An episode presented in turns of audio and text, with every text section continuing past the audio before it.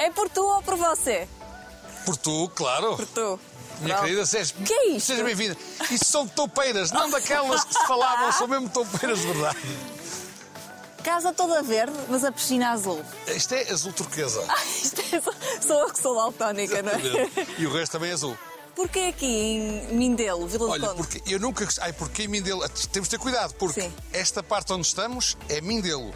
Mas da parte onde vieste da casa é Vila Chá. E atenção que já tivemos aqui um problema numa reportagem da TV com a Susana Pinto por causa disso.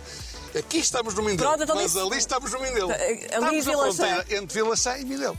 Mas porquê aqui? É, ou esta casa já é sua há quanto tempo? Esta casa, os meus pais construíram-na, eh, acabaram de a construir exatamente antes do 25 de Abril, em 74. Epá. Até costumávamos dizer na brincadeira que se fosse um ano depois não havia casa. Sim. Hum, e, e pronto, e foi sempre, foi sempre os meus pais e nós sempre cá viemos. Eu acho que a ideia com que ele fez esta casa, atenção que na altura, nessa altura, fechava ali. Não havia esta zona. Só estávamos em Vila Chã. Nós só viemos para o Mindelo mais de 10 anos depois, não é? Mas acho que a ideia na altura é. Nós éramos todos novos, eu teria 14 anos, não é? E as minhas irmãs mais novinhas ainda. E acho que tinha quatro irmãs, não é? E o meu pai deve ter pensado: bem, eu no verão tenho que arranjar um sítio onde meter os seis, que não dei muito trabalho, as meninas também aqui todas bem guardadas. Penso que era essa a ideia. E concretizou-se ou nem por isso? Sim, mas viemos aqui, depois fizemos aqui, quando passámos a ser mais, eh, mais velhos, apareceu o Campo de Tedes, fizemos aqui muitos torneios. Aqui no Mindelo, muita Boa gente, os vida. nossos amigos do Mindelo vinham passar aqui.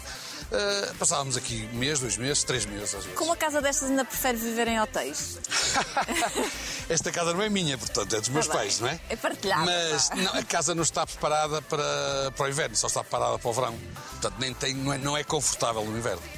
E isto aqui também, hoje está um dia, estamos no inverno, mas eu sei que TVI e tu costumas encomendar sempre dias como estes para estas entrevistas. E, portanto, nem encomendado. tiveste, tiveste sorte, porque isto com chuva e com frio, também mesmo aqui fora não é agradável.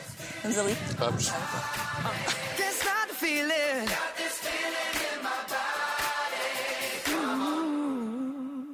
Manuel, tenho a certeza que teria mais orgulho se eu dissesse assim: nascido e criado na cidade do Porto. Exato, e é verdade. Eu. Quase. Quase.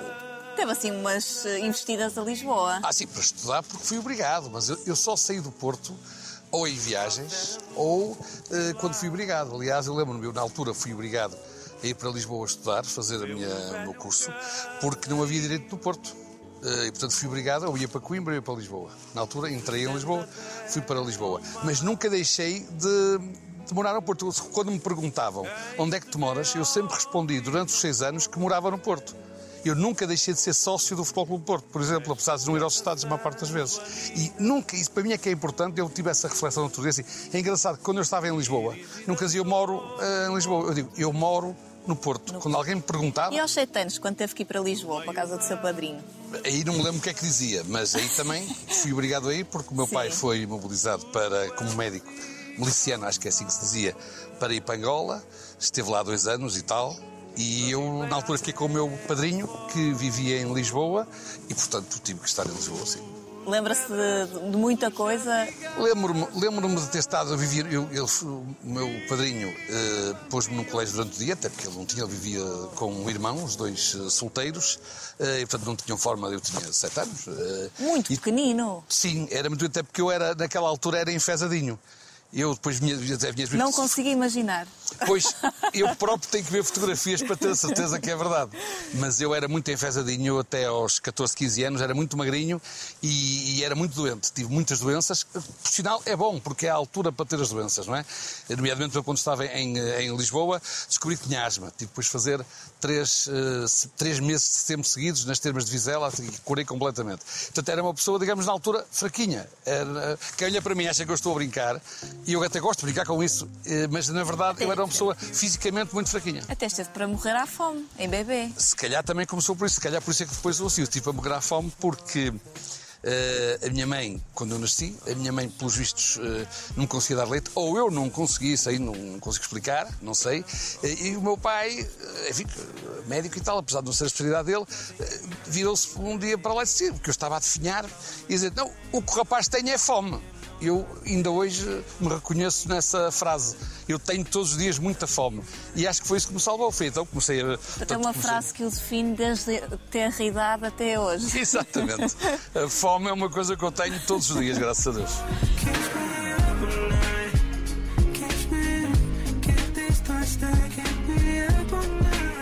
Aos sete anos, e, e imaginando hoje em dia e, e olhando para os nossos filhos e para a nova geração, sair de casa, da, daquela rotina aos sete anos, para ir para a casa de um padrinho que vive a 300 km, com certeza que isto de alguma forma o moldou. Eh, Eu acho que, por acaso, olha, estou a fazer esse, esse raciocínio agora pela primeira vez, nunca pensei nisso, mas acho que se calhar deu-me uma independência e deu-me uma capacidade para aceitar a distância, nomeadamente das pessoas de quem gosto.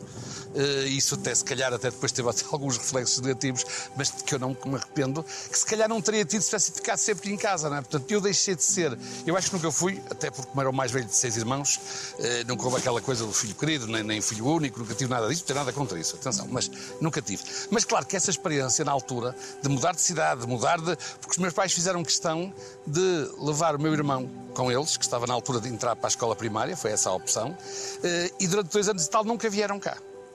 Por acaso, eu fui lá a meio porque o meu tio tinha possibilidades de ir fazer uma coisa profissional a Angola ou Moçambique, já não sei, e levou-me. Eu ia para ficar lá às férias grandes. Ao fim de 15 dias voltei, porque eu estive lá 15 dias, 13 dias na cama doente. Com disenteria, paludismo, apanhei tudo, porque eu era uma pessoa fraca mesmo.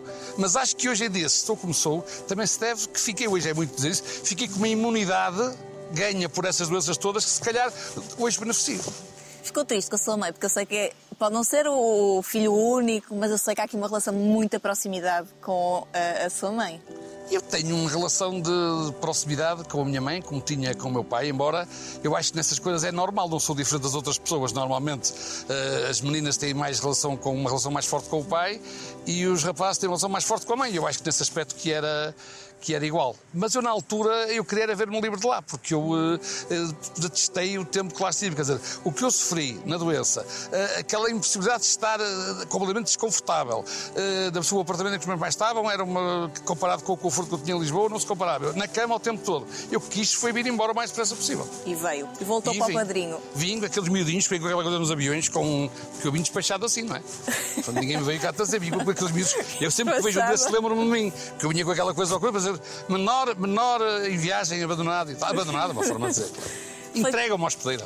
Sei que eh, sempre, tem sempre fome, mas as pessoas provavelmente não sabem é que o Manuel também cozinha. E aprendeu a fazer algumas coisas com o seu padrinho, não é verdade Sim, isto? exatamente. É completamente verdade. O meu, meu padrinho vivia sozinho e, portanto, nomeadamente aos fins de semana, era ele que cozinhava. E, portanto, eu, tanto em Lisboa como depois, sobretudo no Porto, porque nós, eh, o meu, meu padrinho deixou de ser, ele foi secretário de Estado da Juventude dos Esportes, do tempo do Salazar. E acabou a missão, saiu, eh, não sei porquê já, e portanto regressámos ao Porto ainda antes dos meus pais regressarem. Então, Eu ainda tive seis meses no Porto, com o meu padrinho em casa, enfim, ao, ao lado da, casa que é, ainda hoje é o da minha mãe, hum, e ao fim de semana cozinhávamos sempre. Portanto, eu aprendi a cozinhar eh, com ele, sim. Nunca tive a sorte de ir a um restaurante com o seu arroz, porque há restaurantes, ouvi dizer, que têm o arroz à manel. O que é que é o arroz à manel? Eles até o arroz à serrão e, e até tem, tem, enfim, sem fazer publicidade, até o, o temperos da Zezinha, até tem na emenda, e eu sou amigo dela e nem, dela, nem sequer me pediu, e tem lá na emenda mesmo arroz à serrão. Os outros, como o Valentim, como outros restaurantes onde eu vou em Matosinhos, Matosinhos, claro. sempre em Matosinhos, eh, gostam de, de, enfim, de chamar arroz que é aquele, normalmente o que é tradicional em Matosinhos é aquele arroz a escorrer de grelos, de legumes. E eu não gosto de arroz a escorrer, ou é sopa ou é arroz. Portanto, não gosto de arroz na sopa, como também não gosto de sopa no arroz. Portanto, gosto de arroz secos, que podem ser com uma gordura e tal, eh, temperados, mas, mas não... Nas, Não então- caldosos. não, olha, e então ensinei ainda no tempo de Valentim a, a- a nossa, a nossa Zezinha a fazer um arroz seco. E aquilo começou a ter muito sucesso também. Então, há muitas pessoas que vão lá, quero arroz, mas quero arroz como o serrão e tal. Pronto, que já sabem Que que é aprendeu esse com o padrinho. Que aprendi a fazer com o padrinho, exatamente. Sim, sim. Rica Muitos anos vida. antes. Rica vida na cozinha. Agora está um bocadinho afastado dessas lides. Não, Agora, olha, é aqui mais no verão que faço aqui alguns grelhados, gosto de fazer, mas tudo grelhados defendo-me. Não faço peixe, nem faço nada dessas coisas, nem bacalhau. Carne. São coisas difíceis de fazer. Faço carne, faço salsichas, faço coisas que são fáceis de fazer, mas que gosto com amigos e tal, eh, ainda gosto de fazer. Mas é, durante o resto do ano praticamente não, não exerço nada. Portanto, depois dessa, dessa investida em, em- em Lisboa, vol- voltaste à cidade do Porto. Eh, Com muita pena tua, não conseguiste fazer o curso de Direito na cidade do Porto, porque ainda não existia Não existia, não, não era possível. esse, esse curso. E tiveste o primeiro trabalho aqui, antes de ir para Lisboa, a contar carros. Ah, sim, isso é verdade. Com- Sim, sim. Eu não sabia sequer que existia esse trabalho. Não, isso é muito simples. Na altura, eh, agora não se chama assim, a Junta Autónoma de Estradas, eh, fazia recenseamento de tráfego. Então o que é que era o recenseamento de tráfego? Era numa série de estradas e ruas, tinha umas, umas cabines, durante 24 horas tinha que se contar tudo o que lá passava. Fossem carros, caminhonetes, tínhamos uma tabela de carros, caminhonetes, eh, carros de bois, bicicletas, tudo. é? E então era, faziam três turnos de 8 horas. E eu, eh, na altura, tínhamos uma relação boa com o, responsável cá, que era tio, era meu tio, eh, e para nós ganharmos dinheiro para as férias, que era mesmo isso, e íamos trabalhar lá 16 horas, 8 horas, depois fazemos 8 horas de intervalo e depois outras 8 horas. Gente nova, passámos ali a noite, claro, à noite também o trabalho não era grande porque não havia muita gente, a- Claro. não havia nenhum confinamento, mas parecia. não Fazia, é? fazias a circunvalação. Fazia na circunvalação ali no Amial, exatamente. Que delícia. Era, foi, era um divertimento completo. Mas tinha que ser a sério, porque eles passavam lá aos fiscais, viam se nós estávamos na brincadeira ou se estávamos lá concentrados nas, nas cabines. Era um bocadinho frio à noite e tal, mas, mas naquela Fez. idade aguenta-se tudo. Fez, aí já não eras enfesadinho. Fez, não, e devo dizer que esse recenseamento foram várias vezes ao ano, vários sobretudo fins de semana, e foi com esse dinheiro que eu fiz as minhas primeiras férias no estrangeiro, Onde? em Benidorm. Benidorm. Exatamente, na altura, que não que era hoje. Muito bom. Muito bom significa o quê? Muito bom. Foi, uh, repara, eu era um miúdo, não é? Eh, nunca tinha ido assim eh, para praias eh, dessas, não é? Eh, temos que perceber que estamos a falar, estamos a falar de, anos, de finais dos anos 70, anos 80. Portanto, foi, eh, nunca tinha ido a discotecas como as que existiam lá na altura. Foi todo mundo novo, que eu, eu gosto sempre gostei de conhecer coisas novas e conheci lá muitas coisas novas, eh, gostei muito. Portanto, não vamos Não vale a pena fazer mais perguntas, mas não é por mal, é que eu não me lembro. Já foi há muito tempo.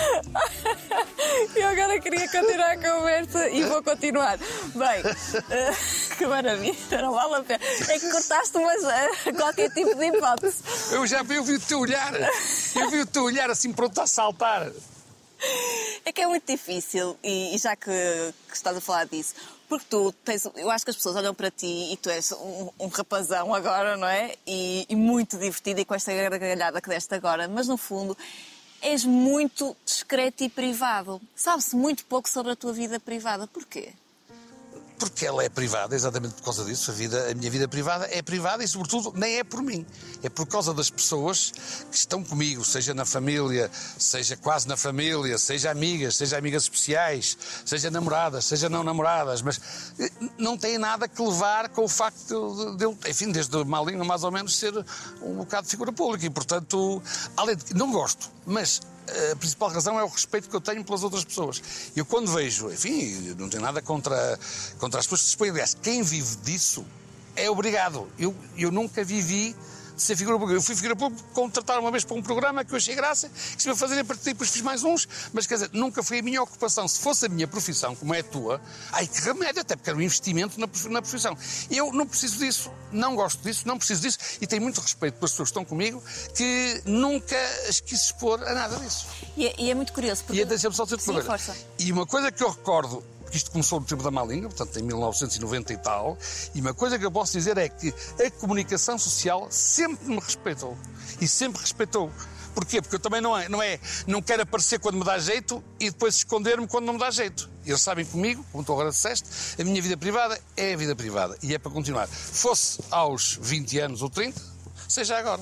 E, e recordando também um bocadinho da, da, da- da- voz crítica que eh, o público de alguma forma passou a conhecer desde a noite da, da má língua, eh, tu nunca optaste, por exemplo, uma- um cargo político, porque eu acho que tens todo o perfil, Exatamente por esse lado, eh, porque te terias que expor mais. Eh, eu percebo o que estás a dizer e, e- e- e se calhar isso seria, um- seria uma outra razão para nunca ter aceito. Eu tive o meu batismo na política muito novo, logo a seguir ao 25 de Abril. Fui eh, responsável do Norte pela, pela juventude centrista com 15 anos. Falei em comícios com a Abril Aliados cheia com 16 anos.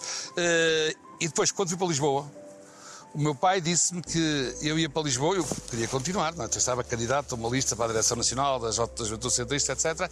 E o meu pai explicou-me que estava a gastar muito dinheiro comigo em Lisboa, que estava a investir, a gastar e investir, mas que eh, o tempo da política tinha passado, agora era o tempo de fazer o curso. E mesmo assim já tinha estado um ano sem fazer nada, porque apanhei aquele ano em que nem houve serviço civil nem próprio dentro, e ia fazer o curso que demorava seis anos. Portanto, a- minha entrada na vida profissional, a minha entrada, deixar de viver à custa dos meus pais, ainda ia faltar muitos anos. E, portanto, tinha que me concentrar. E eu percebi o recado e saí. Mas, mas, também não foi só isso. É que logo, eh, lembro perfeitamente disso, que depois houve ainda no CDS um presidente da Crise Distrital do Porto que me convidou para fazer parte da Distrital. E eu disse, olhe que meu amigo não sabe onde se vai meter. Porque eu, quando era mais novo e estava na juventude centrista, aceitava tudo. Agora, penso pela minha cabeça, porque já vi tudo o que se passou tenho, e tenho ideias próprias. E olha que se calhar não vai gostar disso. Não, não é nada, só queremos até pessoas com, eh, com, ideias novas, inovadoras e tal. E eu, à cautela, escrevi um artigo sobre, na altura, a liderança do CDS, que saiu no público, assinado candidato a vice-presidente da Distrital do Porto do CDS. O CDS estava reunido em Conselho Nacional expulsaram-me no mesmo dia. Portanto, assunto Portanto, arrumado. fiquei, fiquei resolvido, ficou satisfeito. Mais uma vez tinha razão. Portanto, Os partidos não são, os partidos políticos, já desta altura e hoje também, não são para quem eh, não aceita que a sua opinião própria eh, seja eh, escondida ou não seja valorizada. Eu, ali, repara, eu não sou militante de nenhum partido. Eu, para ser militante de um partido, tinha que fazer, tinha que cumprir religiosamente as regras do partido. Eu não sei ser de outra maneira. E, portanto, como eu não aceito essas regras, acho muito bem, atenção. Eu fico, fico sempre enfim, indignado quando vejo algum militante de algum partido a vir para os jornais criticar o partido. Quer dizer, se quer criticar o partido, há de haver reuniões do partido. Agora, se quer ser uma pessoa livre, sai do partido. Foi o que eu fiz. E bem, eh, tu fizeste o curso de Direito, nunca exerceste, apenas tiveste a gentileza de ajudar um amigo numa altura de um divórcio? Pode-se dizer gentileza, não sei se correu bem ou mal. Não, foi uma gentileza e até, e até, e até. Primeiro, porque o divórcio foi com muito consentimento, também não era uma coisa Pronto. propriamente complicada. Sim. E, e depois foi uma gentileza porque, ah, digamos, os meus honorários foi um, um almoço em casa dele, que aliás estava, resolve contigo à mesa, não é? estava muito bom. E ainda deu aquela, dá-se a circunstância engraçada de que esse divórcio, que foi num casamento que tinha acontecido muito cedo e tal, eh, propiciou depois um casamento com outra, com outra mulher, ou ex-mulher dele, segundo creio, de onde depois nasceu uma filha que veio trabalhar comigo mais de 10 anos. Foi o primeiro emprego, foi trabalhar comigo e esteve a trabalhar comigo mais de 10 anos. Teve agora uma nova oportunidade e deixou de trabalhar comigo assim diretamente no último ano. Mas foi o primeiro emprego, esteve, penso que 10 anos ou até mais a trabalhar comigo. Vê lá tu e é uma pessoa de que ainda hoje continua a gostar muito. Tu, hum, tu de alguma forma percebeste logo que o direito não era para ti e que querias fazer outras coisas da vida? Eu até percebi antes de acabar o curso. Porque Mas tinhas um compromisso. Tinha o Com o teu compromisso. pai. Exatamente. Não, e é que eu, eu percebi, porque percebi logo que eu queria era um curso que também havia lá na Católica, que era o curso novo, que era gestão de empresas. Também era um curso novo. E eu percebi logo que era aquilo que queria, só que, e percebi logo ao segundo ano. Mas tinha que perder um ano. Portanto, eu já tinha ido para a faculdade um ano depois do que deveria ter sido. Já estava num, num curso daquela altura que demorava seis anos. Ainda ia pôr mais um ano em cima, que daí ia continuar a sobrecarregar meus pais. Portanto, nem tive coragem nunca de lhe dizer isto, mas eu ao segundo ano já sabia que ia acabar o curso, que era a minha missão, e atenção que o curso serviu-me na vida para muitas coisas. Não exerço diretamente, mas deu-me uma bagagem, muitas das coisas que eu faço, e eu não arrependo nada de ter tirado uh, o curso. Mas desde cedo que sabia que não ia, não ia usar o curso para aquilo que ele, uh, afinal, normalmente é usado. Gostava de voltar aqui à parte em que, em que tu há pouco falavas da televisão, que com certeza foi uma montra para que as pessoas eh, te passassem a conhecer, num programa que marcou a televisão, ainda hoje em dia, eu acho que todas as pessoas com alguma idade eh, reconhecem valor à, àquele conceito que foi completamente inovador Sim. na altura. Eh, o que é que a televisão te trouxe?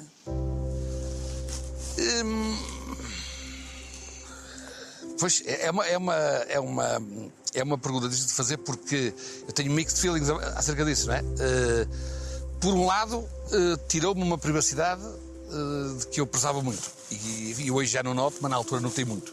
Porque não estava habituado, hoje em dia já passaram 20 e tal anos, já, já convivo bem com isso. Mas na altura eh, não convivia. Eh, E a qualquer lado, se o programa depois de ter uma audiência gigante, chegou para o prime time, portanto era eu não podia ir a lado nenhum, as pessoas estavam todas a olhar para mim, isso era uma coisa que me incomodava muito, quer dizer... Eu acho que eu até fiz um inquérito esta semana, depois deste lance, com crianças com menos de 6 anos. Eh, Todas elas disseram que era penalti. Há bocado disseste, é verdade, e eu, apesar disto, eh, eh, posso ser exuberante no meio dos meus amigos, mas no geral, tento ser discreto, gosto de ser discreto. Então, esta coisa de entrar num restaurante ou andar, não sei o quê, toda a gente olhar para mim, na altura, hoje não ligo nada, mas naquela altura incomodava-me, e portanto, eh, mas também te vou dizer uma coisa, embora não fosse essa a minha profissão, nem foi nunca o meu negócio, também se fizer as contas agora, estes anos todos, os programas todos que fiz, também me trouxe um bem-estar que não teria, provavelmente, se não estivesse feito esses trabalhos. Fizeste amigos na televisão? Fiz alguns amigos e alguns inimigos, o que, a mim, o que para mim diz bem de mim, porque eu, eh, ao contrário de outras pessoas que não critico, que estão nesta vida para fazer amigos, eu estou para fazer amigos se for caso disso e inimigos se for caso disso. É engraçado porque eh, tive a oportunidade de ver uma entrevista que tu deste com, com a minha idade, 37 anos. Eras, era, eu ia dizer, eras um jovem, mas eu já não me considero jovem. Eu disseste isso, até pensei que era aos 25. aos 37 anos. E é engraçado porque a certa altura perguntavam-se, eh, perguntavam-te se tu te arrependes daquilo que dizes. E tu, muito certeiro, respondes: Eu nunca me arrependo daquilo que eu digo. E eu agora quero-te fazer exatamente a mesma pergunta, passado quantos anos? Nem vamos, nem vamos falar Sim, disso. 20 Alguns. e tal, 20 e e tal. Tu arrependes daquilo que dizes? Nunca me arrependi. Então de- mantens. nunca me arrependi, não só de, de nada do que disse, como de nada do que fiz até hoje. Tu dizias assim: ah, ah, mas isto correu-te mal, assim, assim. Pois, mas eu não posso estar a olhar para o passado com os olhos do presente. Eu, naquela altura, no contexto em que estava, com as informações que eu tinha, eu teria sempre dito tudo o que disse e teria sido sempre feito e teria sempre feito tudo o que fiz. Não há nada que me arrependo nesta perspectiva. Agora, eu sei olhar para trás e dizer, caramba, eh, não devia ter, eh, à luz do que sei hoje, não devia ter feito isto. Ou não, ou- ou não devia ter eh, dito aquilo. Só que o arrependimento não é Uh, não se pode adiar. O arrependimento não é, não é, não se, não se ganha uns anos depois. Temos que nos transportar para a época e perceber, naquela altura, com o que sabíamos na altura, teríamos feito outra coisa. Eu isso não posso dizer de nada. Nada. De nada. Mesmo em termos pessoais. Mesmo em termos pessoais. De nada. Isso parece-me engraçado. Tu há, há uns anos, acho que foi em 2017, infelizmente perdeste o teu pai, que era uma pessoa que eu tive a sorte de conhecer verdadeiramente encantadora. Sim, mas disso eu não tive culpa, tens consciência. Não, não, isso eu sei. Mas olhando para trás, hum, e, e visto que eu acho que é um bocadinho de geração, porque eh, eu olho para a geração do, do meu pai e mesmo a forma como ele nos criou, hum, não havia, e olhando para os meus tios e para a minha família, não havia eh, o hábito eh, do toque, da palavra, do âmbito. Tu tiveste isso e olhando agora para trás, houve alguma coisa que ficou por dizer ao teu pai? Não. Nada. Nada e porque a verdade é que todas as vezes que era preciso falar, tínhamos coisas. eh, nem eu escondia, nem ele escondia, tanto quanto eu me possa perceber. Portanto, lá está, voltando ao tempo em que isso era possível, eu eh, não posso eh, arrepender-me de nada que tenha deixado por dizer, porque nunca deixei nada por dizer, e espero que da parte dele tenha acontecido o mesmo. Pelo menos é essa a sensação que eu tenho. Sensação, nunca se sabe. Não, mas isso nem eu sei, nem tu sabes, nem ninguém. Ninguém sabe. Mas eu, eu, tenho Não sei, os dizer... católicos que acham que a- acreditam numa vida a seguir à, à morte. Tu não és católico? Sou, mas, mas não tenho essa capacidade de achar que vou encontrar não sei quem lá e, eh, e que vou conversar com ela sobre o que aconteceu na Terra. Não tenho essa, não tenho essa percepção. Vamos, voltar, vamos voltar para o desporto, porque eu sei que é algo sempre, que sempre foi muito presente na tua vida e uma ligação ao Futebol Clube do Porto que vem desde o tempo em que alguém te pegou ao colo. Tu tiveste a sorte de- do Pinto da Costa te pegar ao colo? Ora bem, eu, isso, essa história, como é evidente, eh, é a minha mãe que conta, porque o Pinto da Costa era vizinho Fernando. E, portanto, eh, parece que havia essa. Houve esse, houve esse momento. Mas eh, o, o que eu depois. depois o, que, o que achei sempre graça foi porque, uma vez, numa entrevista, e acho que é por, é por causa disso que venho, em que ele terá dito que. Descontente com algum comentário que eu terei feito, não é? Eh, Terá dito que pessoas até com quem eu andei ao colo, não sei o quê, e pronto, foi, acho que é daí que vem esse, esse mito urbano. Não sei se é, se é mito urbano, até dizia que, ele- que- que- que o Pinto da Costa, que o nosso presidente, eh, vendia fornos. Vendia eletrodomésticos. Eletrodomésticos. Sim, é de uma empresa Segrob que tinha eletrodomésticos. Pronto, sim, sim, então era sim. só para confirmar. Não, não, sim, mas isso já é adulto, mais do que adulto, não é? Mais que Sim, sim, adulto, mas tu, há aqui uma grande diferença de idades, portanto é Sim, mas repara, o Pinto da Costa, a família dele, o Pinto da Costa, tinha aqui casa no Mindelo também. Por exemplo, lembro-me que eu era Em muito amigo dos Mindelo ou sobrinhos em dele. Vila? Não, não, em Mindelo, claramente, em Mindelo. Eh, e e lembro-me perfeitamente que eu era muito amigo dos sobrinhos dele, mais velhos que o filho até, ao fim, mas da idade mais ou menos, uns, outros não. E lembro perfeitamente que houve um jogo, um jogo que o Porto foi fazer no verão, para uma taça europeia, a Coimbra, porque tinha o estádio interdito, nessa altura interditavam os estádios, não é? Eh, E eu lembro perfeitamente, para mim foi uma, uma coisa uma, fantástica, fui com os sobrinhos, fomos todos no carro dele para o jogar, ele chefe de departamento de futebol, não era presidente, não é? E pronto, foi uma experiência que eu não mais me esqueço. Eh, Mas aí já não andava comigo ao colo, que eu aí já, Já pesavas. já pesava alguns quilos. São alguns quilos. Mas eh, essa paixão veio também eh, porquê? Ah, Havia alguém na tua família que era eh, assim tão ligado? Eu, os meus pais, eh, a minha mãe, apesar de ser professora de educação física, mas nunca foi assim. Agora é, agora é já há uns anos sim. Mas a portista dos sete costados. Mas, enfim, não me lembro de, na, na, na- enfim, na- infância, ligar muito a futebol. O meu pai, nada, ainda por cima era de esporte, ainda bem que, que não ligava nada. Mas depois tinha um primo, um tio, eh, irmão da minha mãe, e tinha o marido da minha madrinha, também era meu primo por, por, enfim, por afinidade, que eram portistas doentes. E foram, foi com eles que eu comecei a ir pela primeira vez ao Estado das Antas, na altura, e depois fiquei sócio. Depois, mais tarde, na vida, vinha ser atleta, já eh, Federado? com 13 anos, vinha ser atleta federado de basquetebol e, embora não fosse titular, fiz parte da equipa que ganhou o primeiro campeonato nacional de iniciados de basquete pelo do Porto. Eu sou campeão nacional pelo, pelo do Porto em basquete. Não foi aí Iniciados. que conheceste o Juca, não? Não, o Juca, o Juca é um bocado mais novo, nessa altura notava-se muito, não é? O Juca tem menos 3 ou 4 anos do que eu e nessa altura era defesa grande, eu tinha 14, ele tinha 10, não é? Pareceu Eu penso que até nessa altura, não sei se ele já cá estava em Portugal. Pois, não sei. Não sei. ah, Sim, sei. mas não conhecia, eu conheci-o só no comércio do Porto, portanto, já com 20 e... Já eu já feitos. com 20 e poucos anos. Homens feitos. Exatamente. De que forma é que te pareceu natural? Eu mais feito do que ele. Porque ele já nessa altura tinha menos 4 anos. Não é? De que forma é que te pareceu óbvio eh, defenderes as cores do teu clube em televisão? Hum, Eu, eu, uma das coisas que, de que me orgulho, e lá está, e portanto, já deu de contrário de me arrepender, é que eh, desde os donos da bola até ao prolongamento, onde estive nos últimos oito ou nove anos, hum, fui sempre. Eu fui identificado como adepto do Porto porque é o que sou, mas nunca ninguém me identificou como cartilheiro, como hoje se diz, do clube. E a verdade é que nunca nestes anos, mesmo havendo relações pessoais com muitos dos dirigentes, agora e de antes, nunca houve um dirigente, nunca o Pinto da Costa, por exemplo, me telefonou para dizer nada. Nem bem, nem mal, nunca. Não? Nem o Pinto da Costa, nem o Lino Caldeira, nem- nada, nem- não, não houve nunca nenhum elemento da direção do Porto que ao longo destes anos todos me tivesse telefonado. E quando às vezes nos encontramos, nunca fizeram o mais pequeno comentário. Isso é uma coisa que eu me orgulho, mas que eu também tenho que dar os parabéns a quem teve esse comportamento Mas do é lado raro. do Porto. Podemos Será pensar- raro, eu, eu só posso falar da minha experiência, mas da minha experiência de facto eh, é essa. Não... Mais uma vez, acho que eles sempre souberam, e eu prezo-me por isso, eh, respeitar a minha privacidade nesse terreno. Eu sei que fizeste grandes amigos e há pouco referiste também inimigos.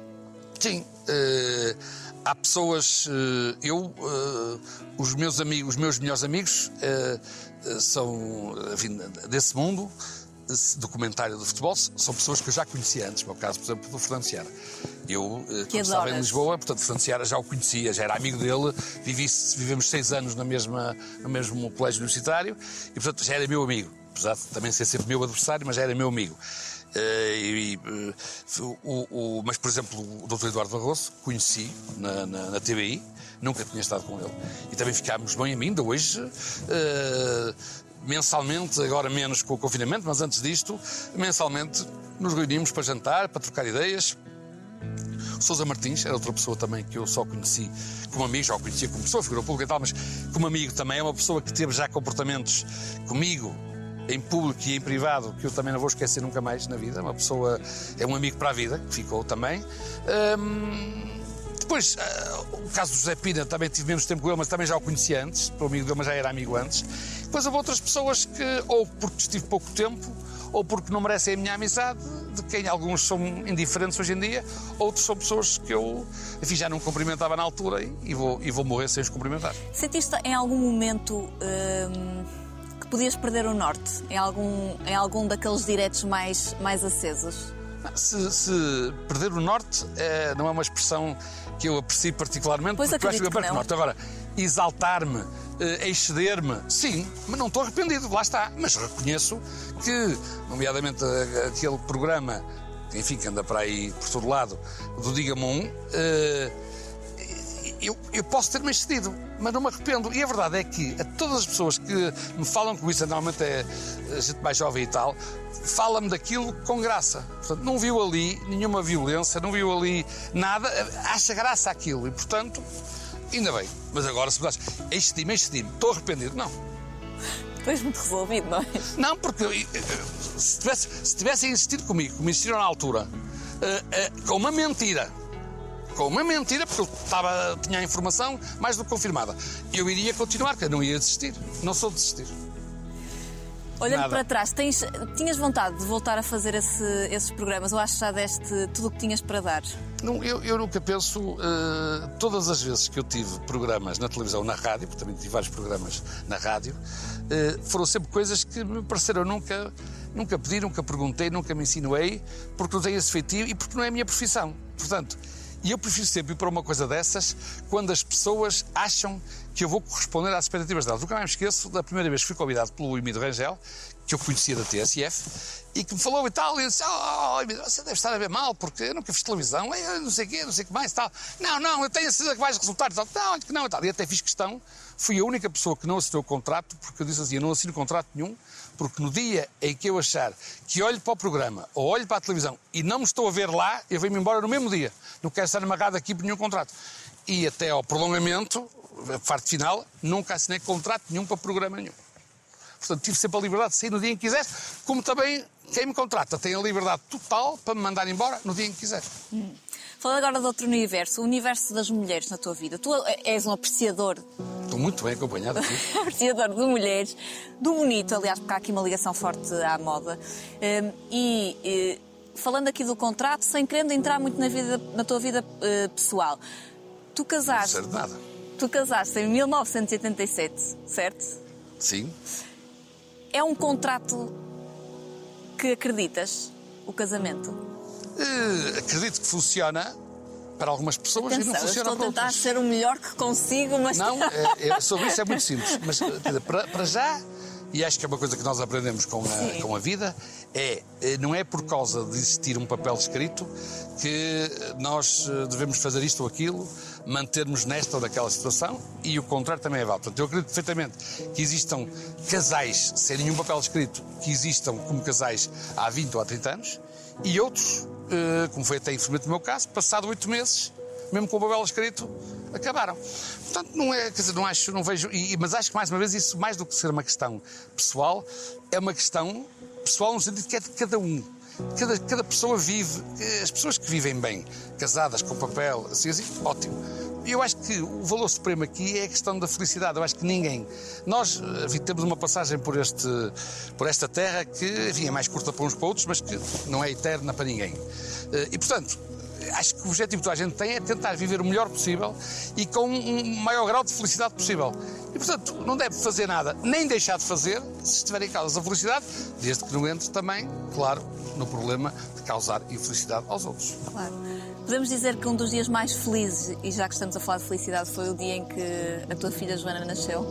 Sim, podemos dizer, até que foi o único caso, eh, não posso comparar com mais nenhum outro. E houve outra coisa. Foi, no- foi no dia em que o Estado de Dragão. Nasceu no dia em que o Estado da Grão teve o primeiro jogo. Eles hoje, a nomenclatura oficial, fala do dia anterior porque houve uma inauguração eh, simbólica. Mas ela nasceu no dia em que houve o primeiro jogo no Estado da Grão, foi contra o Barcelona. O que é que a Joana tem teu? O isso, eu não sou, não consigo dizer isso nem da minha filha nem das filhas dos outros. Mesmo fisicamente, ah, é, tem a tua boca, tem os teus olhos, tem não sei o quê. Eh, há só uma coisa que eu agora, que ela tem 17 anos, começo a reconhecer e que me deixa muito feliz, que é, acho que tem um sentido de humor parecido comigo. E isso fico muito feliz com isso. Portista, claro. E portista, mas não liga muito ao futebol, mas é sócia desde que nasceu. Óbvio. Não, não, não teria outra hipótese, É, não é? mas não, cima não liga muito ao futebol. E é muito engraçado, eu não sei se as pessoas lá em casa sabem, mas tu sempre fizeste questão de trabalhar só com mulheres. Porquê? Eh, isso tem uma explicação. É uma questão. Acredito que sim. Eh, Eu, eu, eu eh, tive a minha primeira eh, empresa só em 1992, portanto já acabou mais de 30 anos. E até lá fui eh, trabalhador por conta de outro. E, muito bem, e foi essa experiência também que me permitiu depois evoluir profissionalmente. Mas o último trabalho de que tive foi numa coisa chamada Gabinete Portex e na altura, eh, eh, as feiras eram feitas, eh, Portugal estava num boom brutal, portanto ali não era preciso ir à procura de clientes, os clientes caíam lá, pelo contrário, até era preciso gerir que os clientes, não cabiam todos e tal. Portanto, era- eu era, o escritório era ali da, por cima, ali à beira da, por cima daquela Leblon, ali na, com vista para o rio e para o mar, no 12 andar. Era, eu vivia, qual era o único problema que eu tinha nesses anos? Era alguns conflitos que existiam entre eh, homens e mulheres que trabalhavam no escritório e que eu tinha herdado, porque eu não, não fui eu que iniciei, como é evidente, o Grande Portex. Eh, e então eu fiz um dia uma jura a dizer assim: eu, no dia que tiver uma empresa minha, ou só trabalho com homens, ou só trabalho com mulheres. Quando isso aconteceu, a primeira pessoa que eu era uma mulher, ficou assim até ao fim. E é curioso que já muito depois disso, eh, eu uma vez perguntei às minhas colaboradoras, uma delas que está desde essa altura, que trabalha comigo há, há 30 e muitos anos, eh, se gostavam que agora, quando foi preciso reforçar a equipa, se podia reforçar com homem. Elas foram todas completamente contra. Portanto, Portanto, já não é assim. só um problema meu. É, uma, é, é Criaste um hábito adquirido. problema. É. Criaste um problema geral. Portanto, só mulheres. Só trabalho ne- nessa, nessa empresa, só trabalho com mulheres. Hum, Mas eu, mas desculpa lá. É Mas preciso, é preciso, não, é preciso aqui outra coisa em abono das mulheres, que é.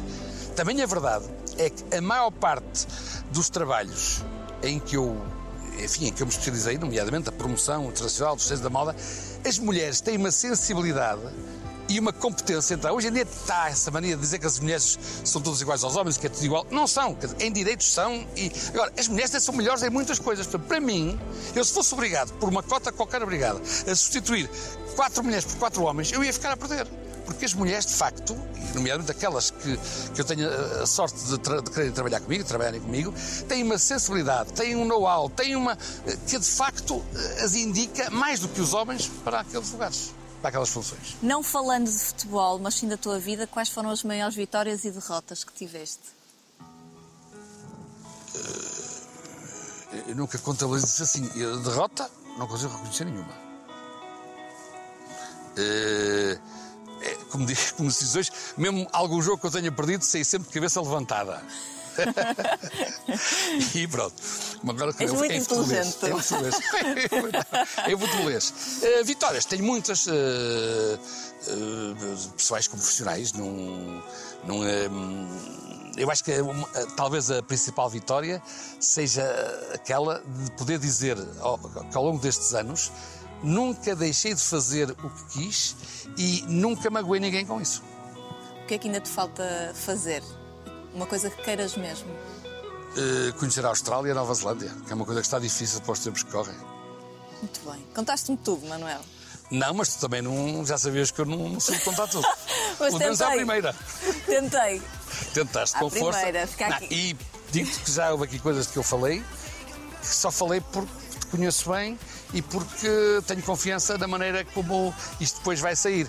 Porque se calhar com outra pessoa não teria esta vontade que tive contigo. Obrigada, Manuel. Obrigada. Beijinhos, obrigado.